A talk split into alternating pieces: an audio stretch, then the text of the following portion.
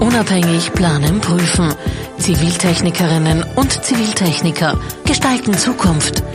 Jetzt.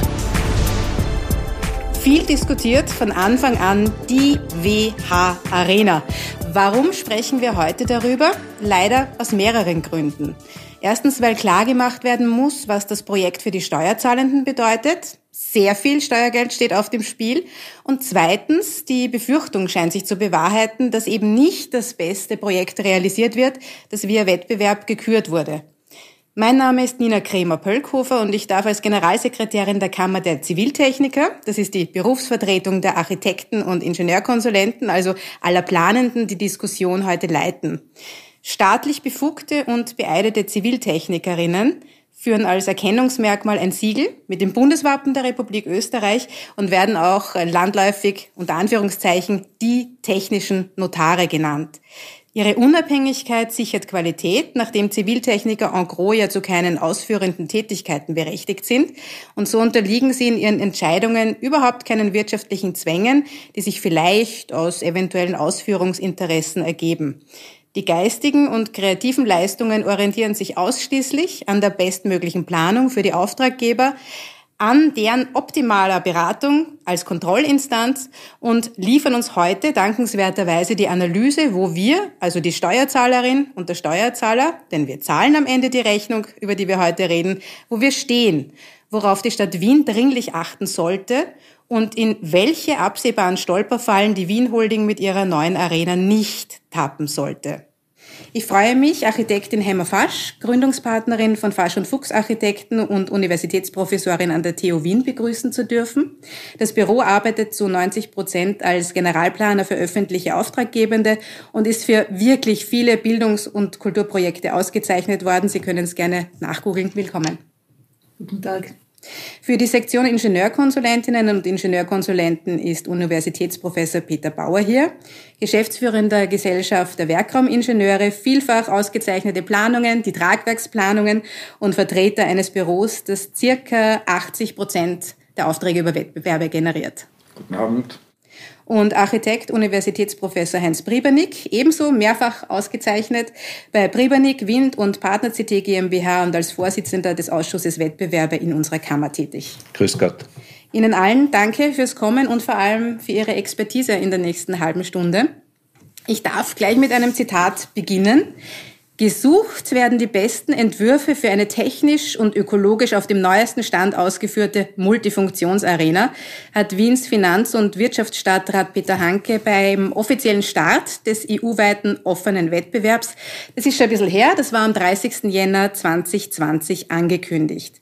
Der Wettbewerb ist mit unglaublich viel Aufwand geführt worden und steht jetzt aber an einem Punkt, an dem er ad absurdum geführt werden kann und man hört wirklich schon Stimmen aus der Branche, die sagen, der Wettbewerb ist ad absurdum geführt. Warum? Wenn wir von diesem Wettbewerb sprechen, von der WH-Arena, ja, dann stimmt es. Wenn man von dem Wettbewerb als äh, das ideale Vergabeinstrument spricht, dann hoffe ich nicht, dass wir dort stehen, wo dieses Vergabeinstrument ad absurdum geführt wird oder ist.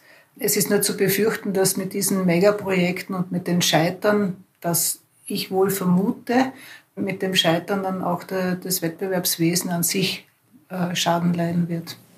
Ich möchte da, da anschließen, warum sollte das Projekt jetzt scheitern? Und ich möchte auch anschließen an das Zitat, dass man den besten Entwurf sucht. Das ist natürlich wichtig im Sinne des Konzeptes für ein Gebäude.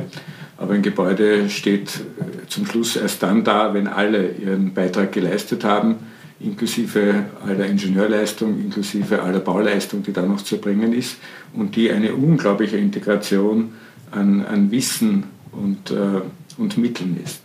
Und äh, wenn man glaubt, dass man jetzt nur den Entwurf, also die schöne Zeichnung äh, von einem Architekten braucht und dann können das die anderen schon bauen, dann wird man dieses Gebäude in dieser integralen Qualität zum Schluss nicht haben. Und deswegen, glaube ich, haben wir alle hier ein bisschen die Befürchtung, dass dieses Projekt jetzt an einem sehr kritischen Punkt steht, weil man offenbar den Architekten, das Team, äh, das dieses Gebäude erfunden und erdacht hat, jetzt glaubt verlieren zu können und dann kann das schon ein anderer irgendwie fertig bauen. Und das irgendwie, das könnten wir vielleicht heute diskutieren, ob man das nicht besser machen kann.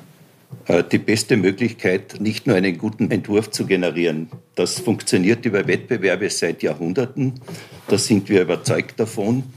Das beste gebaute Projekt entsteht aber dann, wenn die realen Dinge, hat einmal jemand gesagt, durchgearbeitet werden. Dann, wenn der Entwurf bis zum 1 zu 1 Detail durchdacht wird und erst danach Verträge geschlossen werden mit ausführenden Firmen. Da gibt es unzählige Beispiele, wenn man glaubt, hier einen Planungsschritt verkürzen zu können, indem man beispielsweise die Ausführungsplanung einem Ausführenden übergibt, entsteht ein Interessenskonflikt zwischen dem Qualitätsanspruch, den Ziviltechniker haben, im Vergleich zu den ökonomischen Zwängen, die ein Bauunternehmer hat.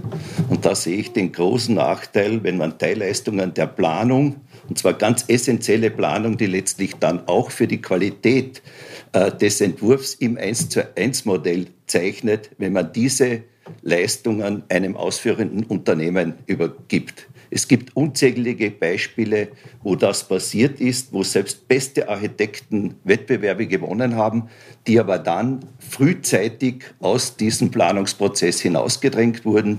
Äh, und diese Projekte sind gescheitert finanziell gescheitert, aber vielfach auch in der Qualität gescheitert. Nämlich die Schärfe des Details ist äh, letztlich auch ein Kennzeichen des Entwurfs. Erst in Detail, das sich dann äh, auf der Planerseite in präzisen Ausführungs- und Detailplänen manifestiert, in einer klaren, konstruktiven Leistungsbeschreibung. Und auf der zweiten Seite, wenn ich hier sehr exakte Planungsgrundlagen habe, wo jeder Bieter weiß, jeder ausführende Unternehmer, der diese Leistungen anbietet, weiß, was ist denn gemeint, dann habe ich auch die Möglichkeit in der Ausführungsphase über die Ziviltechniker die Qualitätskontrolle äh, noch durchzuführen. Und das sind auch viele Beispiele in der Geschichte, wo es genauso funktioniert hat und nicht, indem man einfach einen Planungsprozess verkürzt oder einen Planungsprozess dadurch unterbricht, indem man Verträge mit ausführenden Unternehmen schließt, bevor die Planung bis ins letzte Detail abgeschlossen ist. Das System auf die Planung zu verzichten, das spart jedenfalls kein Geld, möchte ich unterstreichen, so wie Sie gerade gesagt haben. Im Gegenteil, es kostet und ähm, dazu gibt es erstens Studien, zweitens den Hausverstand. Denn äh, wer macht es freiwillig, auf die Kontrollinstanz zu verzichten, vor allem als öffentlicher Auftraggeber? Also das Thema ist ja bekannt und wird ja auch vom, äh, vom Rechnungshof äh, aufgezeigt, also der Bericht vom Rechnungshof, wie auch immer der jetzt äh, in der aktuellen Fassung heißt, zeigt ja ganz klar, dass das einzige Instrument, dass man ein geglücktes Bauwerk dann und eine Situation aufrechterhält, also ein geglücktes Bauwerk erzeugen kann und eine gute Wettbewerbssituation aufrechterhält, ist eben eine klare ähm, Abfolge von einer guten Vorbereitung, einem gut durchgeführten Wettbewerb, einer ordentlichen Vergabe, am besten an einen Generalplaner und dann Einzelausschreibungen, damit, wenn die Planer weiterhin ein gutes Bauherrn gegenüber auch vorfinden, weil durch diese verkürzten Verfahren, die wir jetzt auch sehen und die auch äh, bei der WH-Arena offensichtlich anstehen, wird ja auch die Bauherren Qualität und die Bauherrenressource gekürzt und geschmälert letztendlich. Und das ist die Kontrollinstanz. Ich möchte nur noch eins anfügen. Wir sprechen jetzt gleich vom möglichen wirtschaftlichen Scheitern. Dazu gibt es ja Statistiken, über die können wir noch sprechen. Aber es gibt ja auch ein Scheitern im Sinne des Vertrauens. Der Auslober hat ja den Architekten, den Architektinnen der äh, Standesvertretung zugesagt, dass es voraussichtlich ohnehin zu einer Gesamtbeauftragung kommen wird. Und in diesem guten Glauben sind viele angetreten und haben sehr viel Geld in dieses Verfahren eingebracht. Manche, wie wir, haben sich äh, nicht überzeugen lassen, dass dieses Vertrauen dann wirklich auch äh, durchgehalten wird. Jetzt sind wir halt leider bestätigt worden, aber dieses Vertrauen ist gebrochen worden. Ich kenne noch keinen Grund, wieso der Auslober und der Auftraggeber jetzt mit den planenden Architekten nicht weiterarbeiten möchte.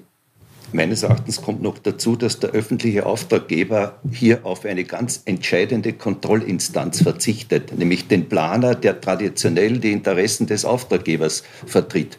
Sobald jetzt ein öffentlicher Auftraggeber vor Abschluss der Planung mit sehr potenten und wirtschaftlich potenten Totalunternehmen Verträge schließt, dann hat er einfach nicht mehr die Kontrollkompetenz, die Architekten und Ingenieure, die an dem Projekt bis zu einer bestimmten Phase gearbeitet haben und ihn bis dorthin bestmöglich vertreten haben.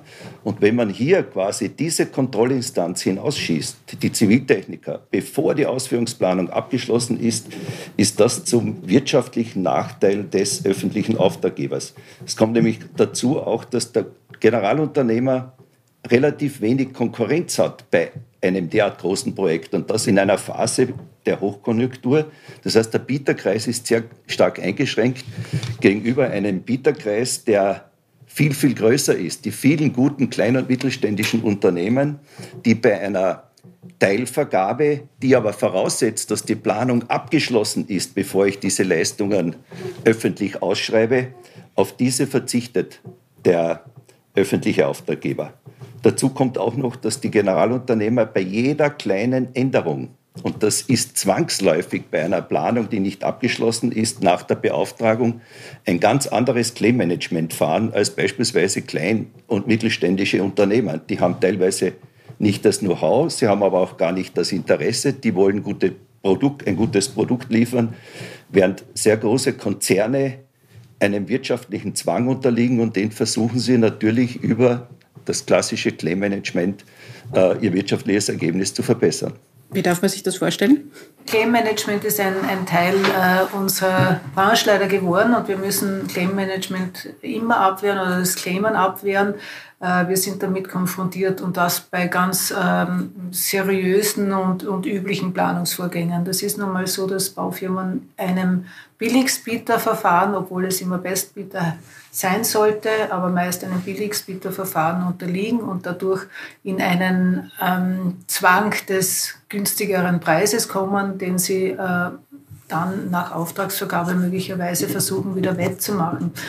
Aber davon abgesehen äh, von Claim Management, das überall vorhanden ist, in einer Phase von einer Einreichung, in der steht das Projekt vermutlich nun, ich weiß nicht mehr darüber, aber in dieser Phase ist sicher noch nicht alles beschreibbar an diesem Projekt, schon gar nicht das beschreibbar, was sich vielleicht in den nächsten Jahren auch ändern wird, nämlich an Nutzungsveränderungen, an neuen Medien. Da, da, bin ich mir ganz sicher, dass äh, Medien gerade in so einer Veranstaltungshalle völlig andere Anforderungen an das Bauwerk dann stellen werden innerhalb von den nächsten fünf Jahren vermute ich. Also es wird vieles an, an Veränderungen durch besseres Wissen der zukünftigen Nutzung und so weiter kommen.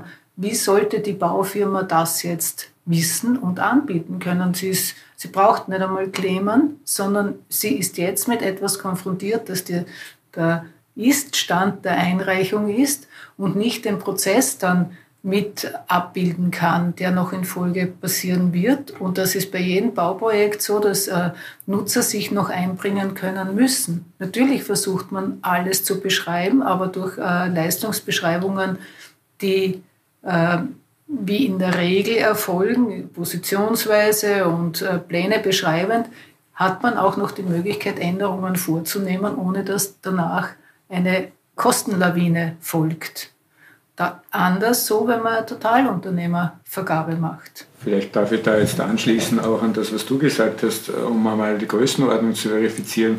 In der Ausschreibung wurde der Betrag von 250 Millionen Euro für das Gebäude genannt. Jetzt muss man sich einmal vorstellen, dass für so eine Größenordnung an Gebäuden Pläne und Beschreibungen im Umfang von mehreren tausend Seiten erstellt werden bei den diversen Vergabeverfahren.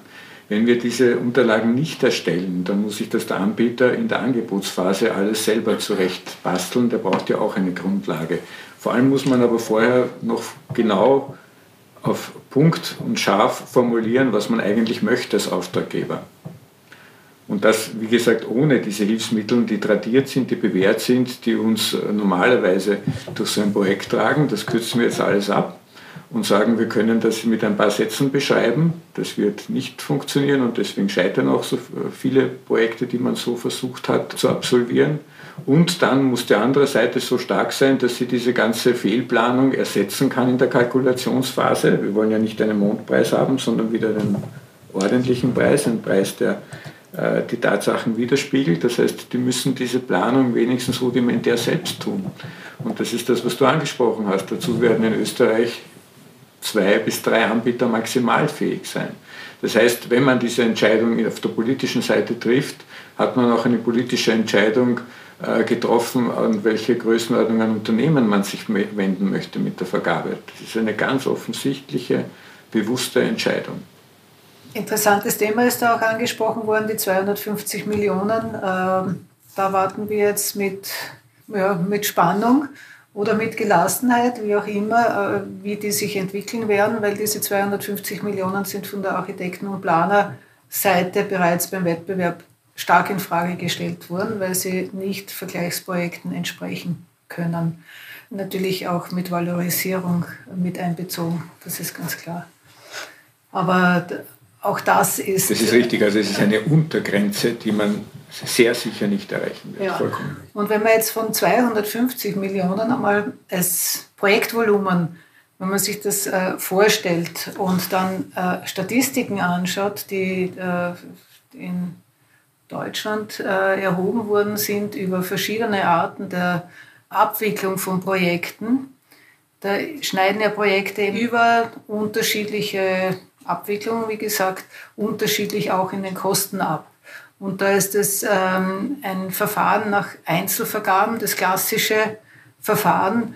Wenn das mit 100 Prozent bewertet wird, dann ist das hier nun eingeschlagene äh, Verfahren oder die Weiterentwicklung äh, ist sozusagen ein Total- oder Generalunternehmer, das äh, bei diesen Statistiken mit 115 Prozent abschneidet. So umgelegt auf 250 Millionen könnte man uns mit der Differenz, und das ist nicht ein Unkenruf, sondern das sind Statistiken, die die Deutschen da äh, erstellt haben, wir könnten uns vermutlich eineinhalb bis zwei sehr große Schulen leisten mit der Differenz.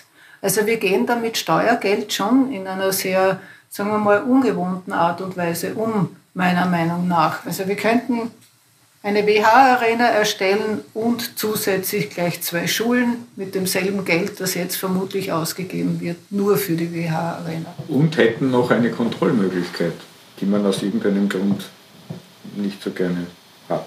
Ich glaube, dass die Kontrollmöglichkeit gerade in Phasen der Hochkonjunktur sehr, sehr wichtig ist, weil äh, der eingeschränkte Bieterkreis wird natürlich dazu führen, dass äh, bezogen auf die momentane Konjunktur die Preise ohnehin hoch liegen. Wir haben einen Technikermangel, wir haben einen Facharbeitermangel, das wird sich in den nächsten Jahren prolongieren.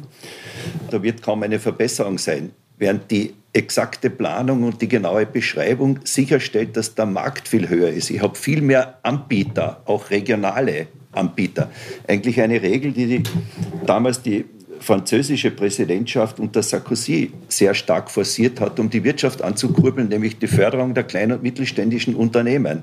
Setzt aber voraus, dass ich die Planung abgeschlossen habe, bevor ich mit diesen kleinen Unternehmen, die ja nicht diese riesen Kalkulationsabteilungen haben äh, für General- und Totalunternehmerprojekte, sondern die sind gewohnt, nach einer konstruktiven Leistungsbeschreibung Bauleistungen anzubieten, den Stahlbau, die Fassade, den Fassadenbau, den Stahlbetonbau.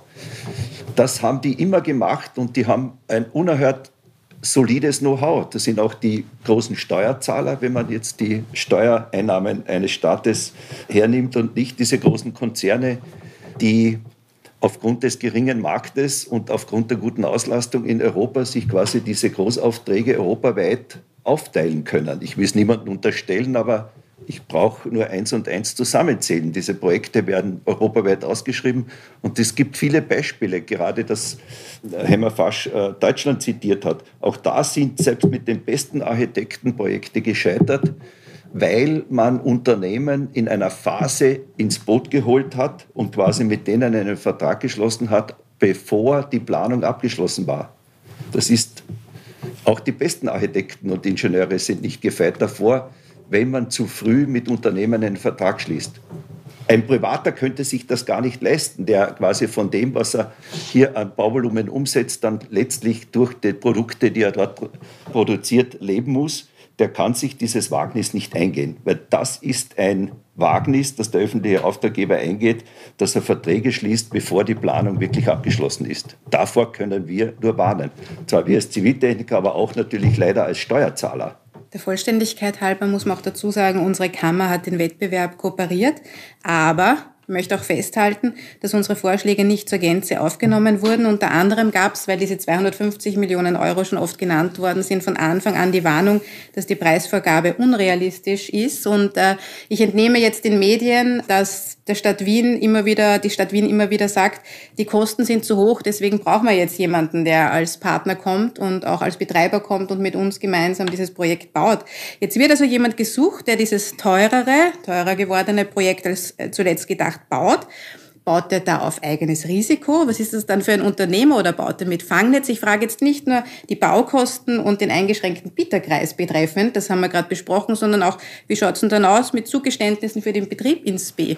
Nee, man kann das schon noch ein bisschen, glaube ich, erörtern, oder? Äh, also man, man hat Angst, dass es jetzt vielleicht tatsächlich mehr kostet, nachdem man halt zwei Jahre lang nachdenken konnte und vielleicht doch äh, auch der Meinung äh, jetzt der Ziviltechnikerkammer ist, dass es vielleicht doch mehr kostet. Und die Reaktion darauf ist, jetzt lassen wir die begleitende Planung einmal weg weil da haben wir, ist, ist das die Lösung, äh, ohne sozusagen Planung äh, sich dann in dieses äh, Vorhaben zu stürzen, muss man nicht im Gegenteil, wenn man sich moderne Managementmethoden anschaut, versuchen dann erst recht zu steuern, sprich Planungsleistung auf die Räder zu bekommen, Alternativen zu studieren, noch mehr Planung in Wirklichkeit, noch mehr vorausdenken. Ist das wirklich die Lösung, dass man mit Hurra, na dann bauen wir mal, wir werden schon sehen, wo wir landen, ist, kann das im Jahr 2020 2022 tatsächlich noch die Antwort auf so eine, auf eine Fragestellung sein? Genau das, was Peter Bauer sagt. Der Rechnungshof empfiehlt nämlich genau das. In der Planungsphase habe ich die Möglichkeit, weil eben die vertragliche Bindung des öffentlichen Auftraggebers noch nicht so hoch ist, ein Projekt viel genauer durch, untersuchen. Was kostet denn die Planung von dem Projekt? Genaue Durchplanung. Sagen wir 10 Prozent. Aber 10 Prozent von 250 oder es 350 Millionen Euro sein. Ich hoffe, dass der öffentliche Auftraggeber einen genauen Kostenrahmen sich äh, errechnet hat, dass er das nicht einfach behauptet.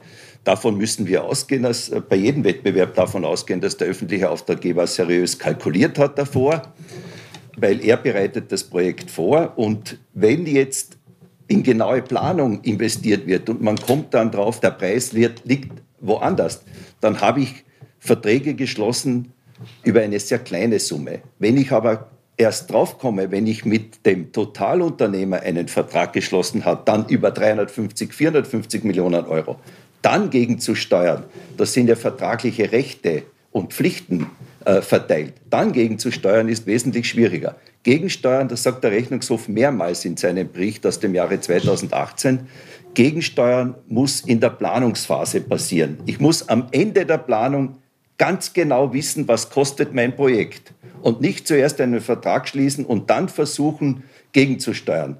Das ist in Hamburg gescheitert. Darum prüfe, wer sich ewig bindet. Man geht ja auch nicht einfach zum Kennenlernen gleich zum Traualtar, sondern man macht das bei der Partnerwahl ein bisschen gründlicher. Vorweg auch im normalen alltäglichen Leben. Ähm, ich staune ja auch über die Zitate, ich habe es heute mitgebracht, der neuen hauseigenen Publikation der WH Arena Projektentwicklung GmbH. Das ist ein Unternehmen der Wien Holding über diesen Architekturwettbewerb. Ich darf wieder Stadtrat Hanke zitieren. 48 Architekturbüros und Teams aus ganz Europa haben trotz massiver Einschränkungen also Stichwort Lockdowns und Homeoffice, hochqualitative Einreichungen für dieses komplexe Großprojekt erarbeitet. Die Projekte beeindrucken mit durchdachten Konzepten, mit innovativen Ideen und mit architektonischen Lösungen, die einer Großstadt alle Ehre machen.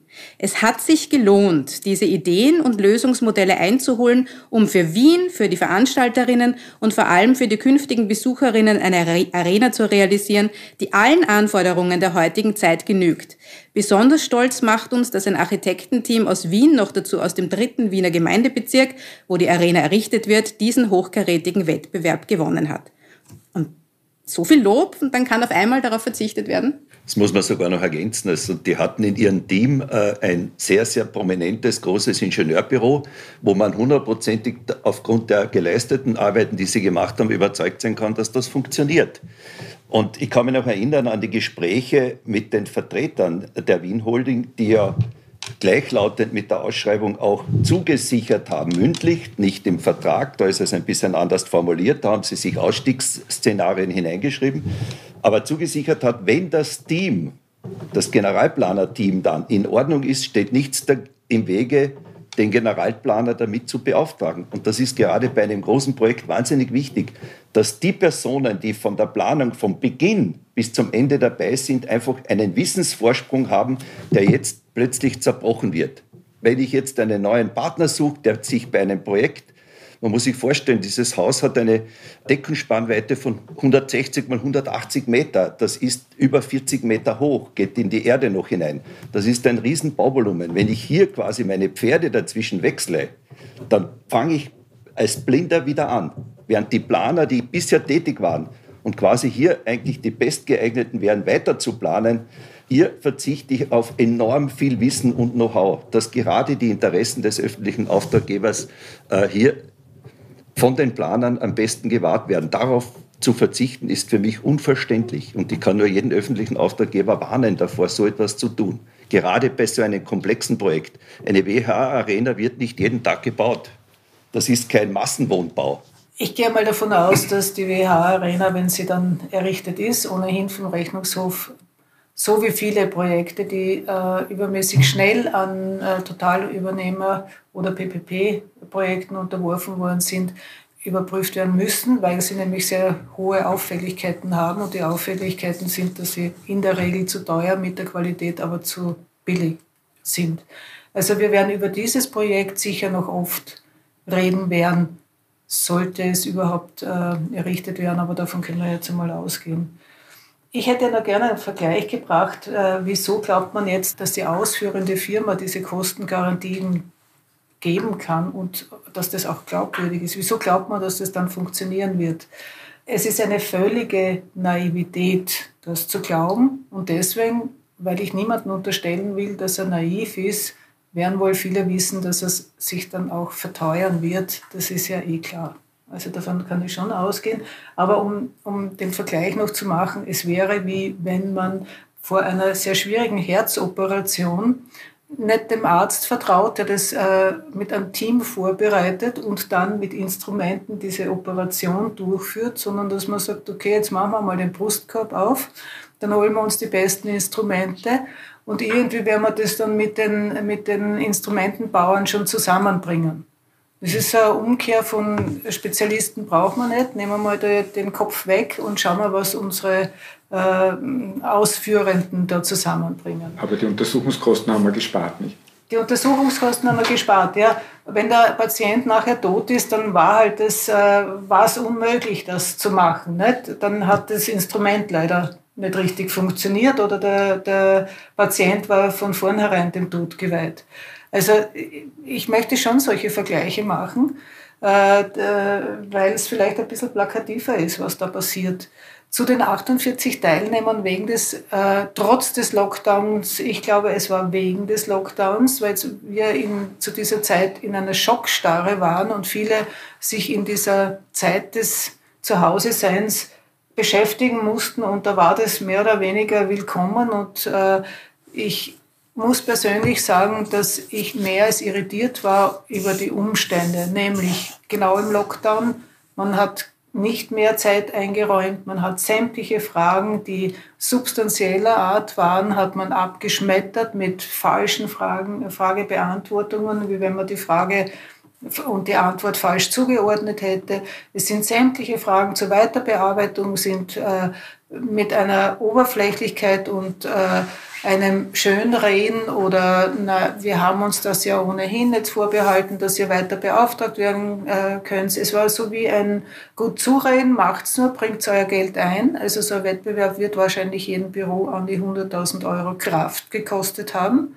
48 Büros haben sich da eingebracht. Das ist schon ein, ein kleines Stück des ganzen Bauvolumens, das die Architektenschaft da eingebracht hat. Und dann sagt man nach äh, zwei Jahren in etwa oder ziemlich genau zwei Jahren, sagt man, so nimm mal die 450.000 Euro und tschüss. Das ist de facto jetzt runtergebrochen die Situation für die Architekten. Wenn jemand sagt, 450.000 Euro ist doch ein gutes Geld für die Architekten, dann muss er sich nur vorstellen, dass das ungefähr 1,8 Prozent des äh, äh, Honorarvolumens bedeutet. Das heißt, wir sprechen nicht einmal von dem Bereich des Nachlasses. Also das ist ein eine Lächerlichkeit, die da jetzt auch noch irgendwie aufgeblustert wird und man sagt, na, es ist ja eh eine schöne Abfindung für die Architekten. Man kann nur den Kopf schütteln, dass A, sowas durchgeführt wird, B, dass man äh, überhaupt mitmacht dabei. Ja, gut, aber es war Lockdown und offensichtlich hatten wir nichts anderes zu tun. Aber C, wie, jetzt, wie jetzt weiter vorgegangen wird, weil da geht es wirklich um sehr viel Geld. Und Qualität. Ja, die Fiktion ist halt, dass man das alles ohne, ohne genaue Planung auch zusammenbringt. Ich möchte aber vielleicht, wir sind ja vielleicht schon eher am Schluss, noch einen Aspekt einbringen, dass die Fiktion offenbar da ist, neben all diesen technischen äh, Dingen, die wir da jetzt kritisiert haben und die sehr sicher, wir können in zwei Jahren vielleicht noch einmal drüber reden, da wird einiges davon, das ist aus meiner Sicht sehr sicher zutreffend gewesen sein. Neben all diesen technischen Aspekten gibt es ja schon noch den Aspekt, dass ein Bauwerk, wenn es gut wird, mehr ist als die Summe seiner Teile. Ja? Und diese Fiktion, dass ich das nur abarbeiten muss, dass ich da eine Skizze habe und dann schaut das eh ungefähr so aus wie auf dem Bild und das ist dann das Bauwerk und das ist gelungen. Also diese Idee, die man da dankend äh, annimmt und dann glaubt, das kann ich dem Nächsten geben und der wird diese Idee dann schon in die Welt setzen, das ist aus meiner Sicht auch eine ziemliche Respektlosigkeit und auch ein unglaubliches Unwissen, was das Bauen und die Baukultur betrifft. Das ist aus meiner Sicht wirklich auch integral wichtig, dass das Team, das sich das ausdenkt, das wirklich bis zu Ende durchträgt, dass es genau das Bauwerk wird, das dann so interessant ist, das Teil hoffentlich unserer Baukultur wird, die Republik Österreich oder Wien wird nicht jedes Jahr diese gewaltige Summe investieren. Ja, wir wollen ja, dass diese Arena in dem Fall die nächsten 40, 50 Jahre leistungsfähig ist und ein gutes, ein schönes Bauwerk ist, dass die Leute vielleicht auch wegen diesem Bauwerk nach Wien kommen und sich das anschauen. Da gibt es ja auch viele Beispiele an Städten, die so arbeiten und gearbeitet haben. Äh, und auch wenn keine Touristen kommen, ich möchte mir das als Wiener anschauen, ich möchte mich dort wohlfühlen. Und ich möchte ein gutes Gebäude sehen. Und nur gute Gebäude wird die Gesellschaft auch weitertragen und die werden wir nicht mit Freude in 30 Jahren abreißen, weil das sowieso immer ein bisschen ein Problem war, das Ding, ganz zum Schluss. Ja. Das ist für mich dann auch eine Frage der Nachhaltigkeit. Ja, wenn wir jetzt uns ein bisschen mehr anstrengen, ein bisschen mehr überlegen, was wir tun, das mit mehr Qualität machen, dann werden die in 30, 40 Jahren unser Gebäude hoffentlich sanieren, erhalten, falls es so weit kommt und nicht am liebsten niederreißen wollen. Und wir leben in einer Gesellschaft, die sich schon überlegen muss, wie sie die Ressourcen einsetzt, die sie hat. Und die sollte man nicht irgendwie einsetzen. Das sollte man nicht, so wie du gesagt hast, nicht machen wir mal und dann schauen wir, was rauskommt. Wir sollten uns alle Instrumente bedienen, die wir haben, dass wir unsere Ressourcen entsprechend gut verwenden. Wir Planer suchen ja immer nach Lösungen. Jetzt darf ich abschließend an Sie alle noch einmal die Frage in die Runde geben und noch einmal aus der Publikation zum Wettbewerb zitieren, und zwar diesmal unseren Bürgermeister Michael Ludwig. Eine Investition, sagt er, in die Infrastruktur einer Stadt ist immer auch eine Investition in die Zukunft der Menschen. In diesem Fall schafft sie Arbeitsplätze auf der einen und glückliche Momente auf der anderen Seite. Es ist eine Win-Win-Situation, wie sie besser nicht sein kann. Mein Dank gilt daher allen, die trotz Corona-Krise diesen Architekten Architekturwettbewerb durch ihr Engagement zum Erfolg gemacht haben. Jetzt meine Frage an Sie, damit es eine Win-Win-Situation auch für die, die es zahlen, also für die Steuerzahlenden bleibt. Was kann man in der jetzigen Situation der Politik aus beratender Planersicht noch mitgeben? Ganz eindeutig. Bitte weiterplanen. Die Empfehlung, genau weiterplanen, das Projekt so lange durchdenken, bis die Planung so weit ist, dass sie die bestmögliche Leistungs- und Qualitätsansprüche äh, erfüllen und erst dann Verträge schließen mit ausführenden Unternehmen. Genau planen, das ist das einzige Instrument, um Qualität zu erzeugen. Der Wettbewerb ist ganz am Beginn. Das ist schon eine gute Selektion. Da denken in dem Fall 48 europaweit hervorragende Büros nach. Und da wird aus einer Fachjury über mehrere Tage dann das beste Projekt herausgefiltert. da gibt es ganz intensive Diskussionen. Aber das ist die erste Voraussetzung. Die nächste, um überhaupt Qualität entsteht, dass das auch irgendwann, was Peter Bauer angedeutet hat, auch wieder mal ein Identifikationspunkt für Wien wird, wo man in 30, 40, 50 Jahren stolz darauf ist. Vielleicht sogar steht es dann, wenn es gut ist, unter Denkmalschutz. Das bedeutet genaues Planen. Also wenn der Herr Bürgermeister wirklich diese aus meiner Sicht hochrespektable Meinung hat, dann würde ich ihm sehr ersuchen, sich da einfach mehr in das Projekt einzumischen. Er wird keine fünf Minuten brauchen, um herauszufinden, dass die einzige Voraussetzung, um sein Ziel zu erreichen, ist tatsächlich das genaue Durchdenken des Projektes im Vorfeld, das genaue Formulieren der, Aus, äh, der Aufgabe, äh, das genaue Ausschreiben der Leistung und dann die genaue Vergabe. Und in dem Sinn wünsche ich mir, wenn ich mir was wünschen dürfte, dass er wirklich äh, sich hier mehr einmischen würde und genau sein Ziel äh, versucht auch umzusetzen.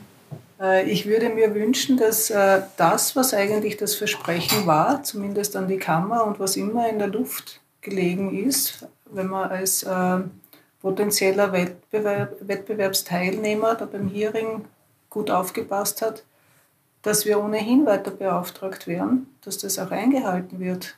Also ich möchte, dass das Vertrauen nicht gebrochen wird. Das ist mein Wunsch. Ich hoffe, er geht in Erfüllung. Danke, Hemmer Fasch. Danke, Peter Bauer. Danke, Heinz Privanik. Wir werden auf jeden Fall dafür sorgen, dass diese Expertise, die politisch und auch die wirtschaftlich Entscheidenden erreicht und gehört wird. Das kann ich versprechen an dieser Stelle.